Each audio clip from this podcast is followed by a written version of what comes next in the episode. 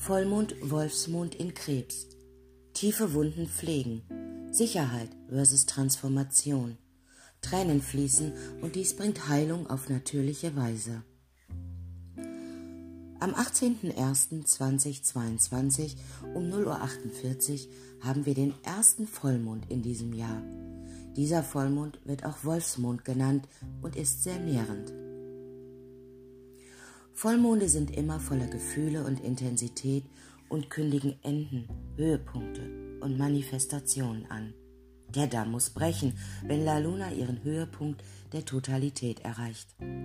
Krebs, das vierte Sternzeichen, steht bekanntlich für Mutterschaft, Ernährung, Familie, Inneres und Sicherheit.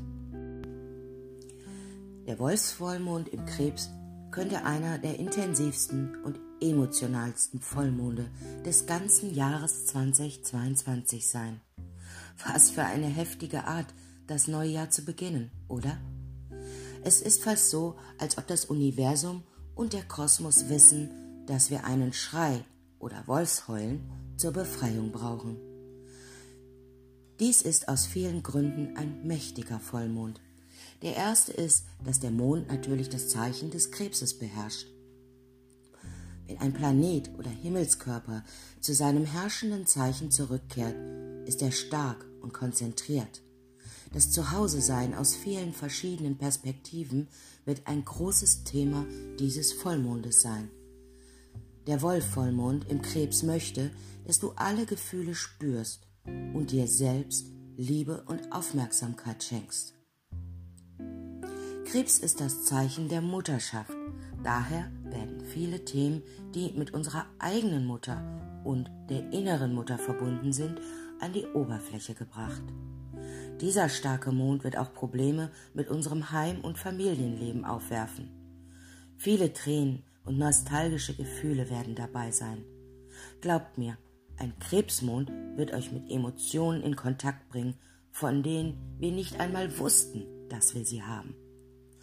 Eine Welle unterdrückter Gefühle wird mit Sicherheit freigesetzt. Sentimentale Erinnerungen und das Erkennen unserer inneren emotionalen Bedürfnisse werden ebenfalls präsent sein. Ein weiterer Grund, warum dieser Wolfsvollmond so intensiv sein wird, wird seine 180 Grad Opposition zu Pluto sein, dem Planeten der Transformation, des Traumas, des Umbruchs und des Todes der Wiedergeburt, der sich derzeit im Zeichen des Steinbocks befindet. Der Vollmond in Krebs, der Pluto in Steinbock gegenübersteht, wird all die zuvor erwähnten unterdrückten Traumata und Traurigkeit, die wir alle erlebt haben oder gerade noch erleben, an die Oberfläche bringen, um uns zu konfrontieren. Kein Verstecken, wenn Pluto ins Spiel kommt. Viele Menschen könnten endlich mit dem Heilungsprozess um solche Traurigkeit und Trauma herum beginnen und eine kathartische Befreiung wird sicher stattfinden. Eifersuchts- und Machtgefühle müssen beobachtet und das Opferbewusstsein aktiviert werden. Verantwortung für unsere Traumata und Schmerzen zu übernehmen, ist hier der Schlüssel. Es ist nichts Falsches daran, diese tieferen Emotionen hoch und rauszulassen, aber Eilung beinhaltet kein Spiel mit Schuldzuweisungen oder Manipulation, die jetzt auftauchen könnten. Die höhere Oktave dieses Aspekts beinhaltet sehr starke Heilung und das transparente Bewusstsein unserer Traurigkeit und Traumata aus einem Raum des Mitgefühls und der Vergebung heraus zu erkennen und anzunehmen. Der Wolfvollmond im Krebs ist hier, um eure Seele zu reinigen und eure tiefsten Gefühle und Bedürfnisse zu ehren. Kein anderes Zeichen ist so zart wie der Krebs. Es gibt eine Sanftheit, die mit diesem mächtigen Vollmond hervorkommen möchte. Diese Weichheit bedeutet, euren eigenen Emotionen näher zu kommen, anstatt wegzulaufen oder sich zu verstecken.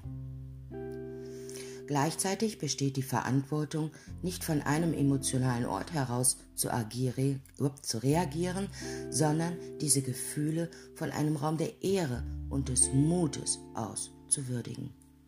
Mit anderen Worten, pass auf, dass du deinen Scheiß nicht emotional auf andere abwälzt. Es ist schön, seine Gefühle zu teilen, jedoch sollten wir sie nicht anderen aufdrücken bzw. andere nur als seelischen Mülleimer benutzen.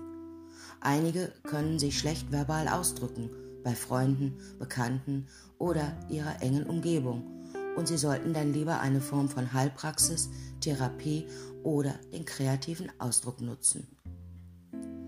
Für diese hochemotionale Zeit empfehle ich folgende Edelsteine. Den Rhodocrosit, die Apachenträne, den Feenstein, auch Fairy Stone genannt, oder den Spider Obsidian.